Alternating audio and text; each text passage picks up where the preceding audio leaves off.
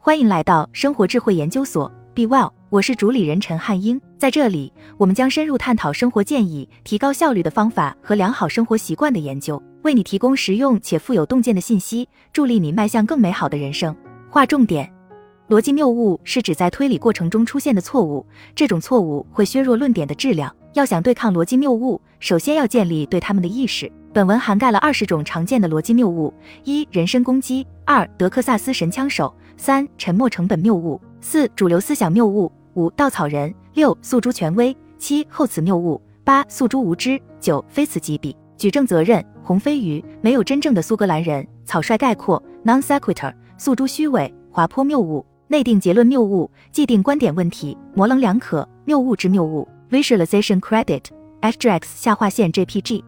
人类是一种神奇的生物，我们有能力完成一些复杂的技术和工程壮举，但也很容易成为基本逻辑有明显缺陷的受害者。逻辑谬误就是这一事实的典型例子。韦氏词典将谬误定义为错误的或误导性的想法，因此逻辑谬误可以被简单的认为是基于错误或误导性想法的逻辑。不幸的是，除非你上过法学院或者在大学里上过大量的哲学课程，否则你可能很少在正式场合接触到它们。因此，我们经常成为逻辑谬误的受害者。虽然没有所谓的完美逻辑学家，但我们都可以通过努力弥补自己的盲区，更好地进行推理。与认知偏差的研究类似，避免逻辑谬误的第一步也是培养对他们的意识。本着这种精神，今天的文章将涵盖二十种常见的逻辑谬误，以供学习、识别和避免。话不多说，让我们开始吧。一、人身攻击，这是一个拉丁词组，意为对人。人身攻击是对个人的攻击，而不是对论点的攻击。陷入人身攻击逻辑谬误的人，不去关注论点的结构和逻辑，而是试图根据个人特点来反驳对方。比如，公开的攻击对方的性格或个性，总归来讲是针对这个人的，而不是争论本身。这在政界经常被称为抹黑。如果你看过政治辩论或政治竞选广告，就会对这个很熟悉。例子：竞选人一，这就是为什么我认为需要实施一套更积极的气候变化法案。竞选人二。很抱歉，我们真的要相信一个在大学入学考试中作弊的人说的话吗？竞选人二攻击的是竞选人一的个人，而不是论点本身。二德克萨斯神枪手，这个谬误的名字是源于一个寓言。一名德克萨斯人对着谷仓墙壁开了好几枪，然后他走到满是弹孔的墙壁前，在最近的一堆弹孔群画上了一个目标，营造出神枪手的假象。s h i l b l o m Substack 点 com。这就像在大量的证据中小心挑选出对自己的观点有利的证据，而忽略那些对自己不利的证据。例子：塔拉是一位令人印象深刻且非常成功的餐厅老板，他在公园大道的餐厅总是客满，并且在 Yelp 上获得了很高的评价。这可能是真的，但他忽略了一个事实，那就是塔拉的其他五家餐厅都失败了。这些精选出来的数据被用来对塔拉作为餐厅老板的素质的广泛结论，这可能是不准确的。三、沉没成本谬误。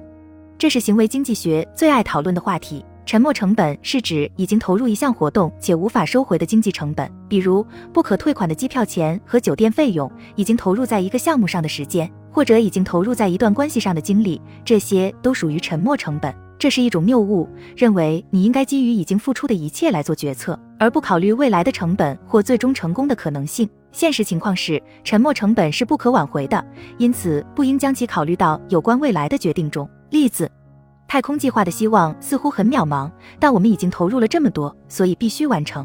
如果太空计划似乎不可能实现其既定目标，那么对该计划的任何额外投资都可能是不合理的。已经投资大量资金的事实与未来应该投资什么没有关系。我真的不想去度假，因为工作太忙了，但我已经付了机票钱，所以还是去吧。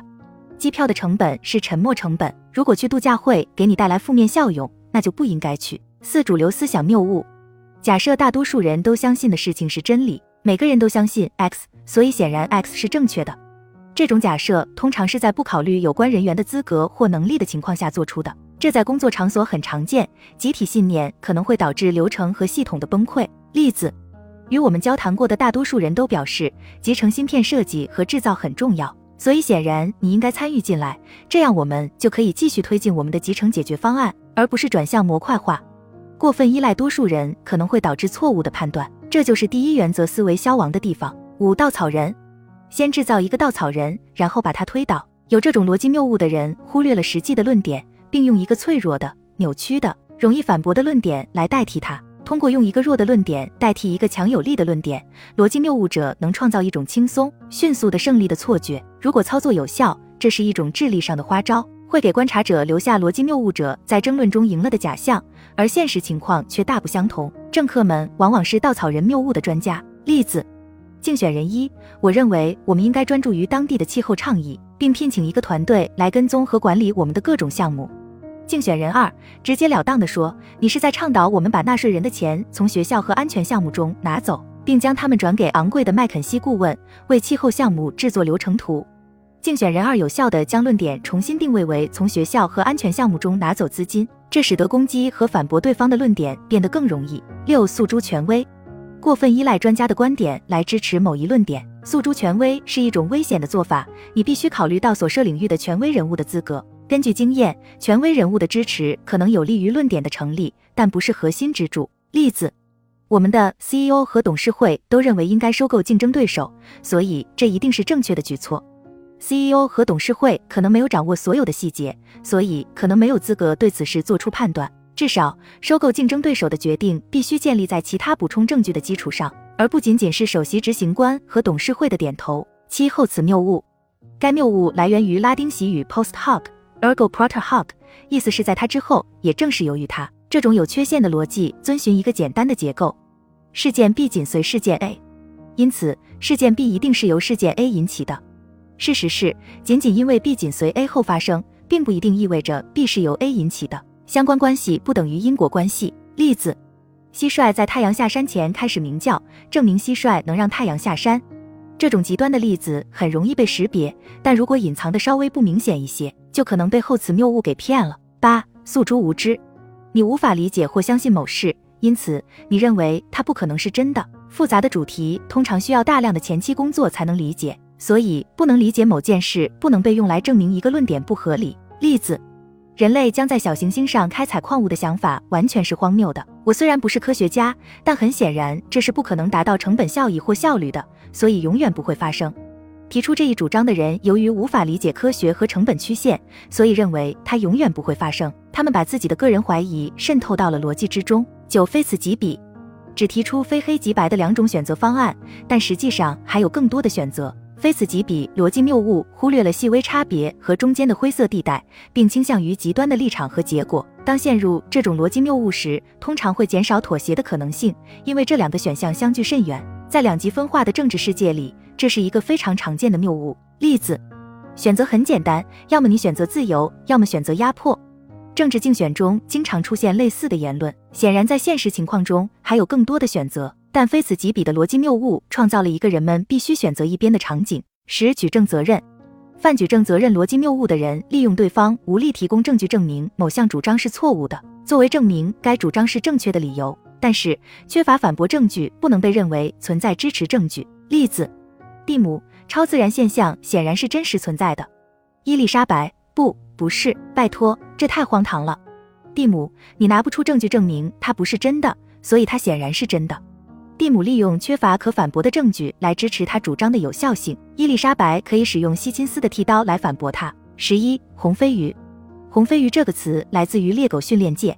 猎犬训练师需要设计一种好的方法来训练狗专注于目标气味。狗有敏锐的嗅觉，但它们也很容易分心。为了培养这种专注力，训练师的策略是用一条有臭味的鱼。飞鱼是一种红棕色的鱼，鼻子有刺鼻的气味。在训练过程中，训练师会引入飞鱼作为一种分散注意力的气味，以测试狗是否能够保持专注。就这样，红飞鱼成为了分心的同义词。利用红飞鱼逻辑谬误的人会用一个看似相关但实际上不相关的论点分散争论的注意力，这样讨论就会被转移到一个新的论点。在这个论点中，他更容易做出回应并获胜。例子：工人真不敢相信，你每小时只付给我们十五美元，市场价格要高得多。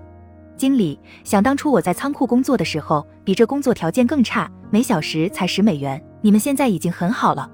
管理者的个人经验与工人提出的市场价格无关。这位经理利用逻辑谬误，将讨论的焦点转移到了每小时工资和工作条件的发展上，而不是当前的市场问题。十二，没有真正的苏格兰人。诉诸纯洁的特点是改变原有的论点，以逃避反论点。你提出了一个观点，并收到了别人的反对。于是试图用诉诸纯洁的方式来捍卫自己的观点。例子：杰里米，苏格兰人在喝苏格兰威士忌时从来不加苏打水。查尔斯，我是苏格兰人，我喝苏格兰威士忌就加苏打水。杰里米，那你一定不是一个真正的苏格兰人。杰里米在这里就犯了没有真正的苏格兰人的谬误。十三，草率概括。简而言之，过早下结论，在非实质性的、狭隘的证据基础上得出重大的、深远的或广泛的结论。收集或产生的证据不足以证明所声称的结论，是是很常见的事情。这并不意味着结论是绝对错误的，但这确实意味着需要做更多的工作来证明它是正确的。例子：世界上最长寿的人说，他长寿的秘诀包括抽烟、喝酒和朋友一起欢笑。我就知道抽烟喝酒对你没坏处。首先，这是真实发生的事情，但更重要的是，在样本量唯一的基础上得出这样的结论，显然是草率的。这里的证据很狭窄。最多只能说是意识，因此无法得出真正的结论。十四，缺乏推理，结论不是从前提逻辑推导出来的，所提出的证据很少或根本没有为这一论点提供实际支持。例子：查尔斯晚餐吃鱼，谈吐文雅，所以他一定是个银行家。相对于证据，这个结论似乎是随机的、凭空捏造的，这是一种最不合理的推论。十五，诉诸虚伪，这个逻辑技巧很简单，但在政治辩论中出奇的有效。例子。竞选人一接受一千万美元可疑资金，确实让我的对手的诚信受到了质疑。竞选人二，不要质疑我的诚信，看看你做了那么多见不得人的事情。竞选人二并没有针对竞选人一所提到的行为而进行反驳，而是选择攻击竞选人一的伪善来驳斥他的论点。竞选人一可能确实诚信度较低，但这与竞选人二的诚信度的争论没有关系。十六，滑坡谬误。争论一开始看起来是正常的，但辩论者慢慢的用一系列连续的步骤推导出一个更激进、更极端的终点。从表面上看，这个论点很有说服力，但将多个步骤串联起来是极不可能的。其中任何一件事都可能有合理的发生概率，但所有的事情都发生，并且按照正确的顺序发生，几乎是不可能的。例子：政治家，如果我们使低级毒品犯罪合法化，犯罪分子就将获得合法利润。投资更广泛的非法网络，招募新的团队，并扩展到新的地区。所以，我们必须严厉打击所有犯罪，即使是低级的毒品犯罪，否则就会迅速失控。第一步看似合理，但后续的步骤都是没有证据支持的假设。无害的起点导致了一个极端的终点，而这个极端的终点被用作论证的理由。十七，内定结论谬误。循环推理的一般形式为：这个论点是循环的，它可能会让你陷入悖论。内定结论就是一种循环推理的形式，在这种论证中，结论已经包含在前提中。论证的前提假定结论是正确的。十八，既定观点问题。既定观点问题是一个在问题中内置了假设的问题，这种问题具有典型的诱导性和煽动性。接受问题的个人被迫对这个假设做出回应，尽管它可能是毫无根据的、无关紧要的，这让被提问者处于一种无力的状态，他们无法回到最初的讨论或论点。十九，模棱两可。模棱两可逻辑谬误来自词根 equal 和 was，一个单词或短语可以表达两种截然不同的意思。保持模棱两可是被告的一种典型策略。当罪犯以一种有意误导的方式使用一个词、短语或句子时，就会发生这种情况。这个词、短语或句子听起来像是在说一件事，但实际上是在说别的东西。例子：警察，是你从家里偷的电视吗？被告，我绝不会拿走不属于我的东西。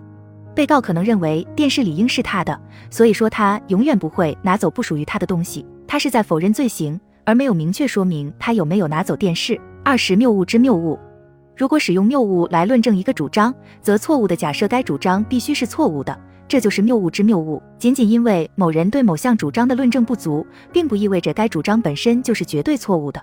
这可能仍然是真的，尽管论证的很糟糕。例子。保罗，恕我直言，你关于纯素食有益健康的论点显然是建立在草率的归纳基础上的，所以这是错误的。你错了，因此素食主义并不健康。论证不足不代表没有证据。保罗可能没能证明素食主义是健康的，但这并不意味着它不健康。好了，以上就是今天的分享。如果您有什么看法，欢迎在下方留言与我们交流分享。期待我们下次相遇。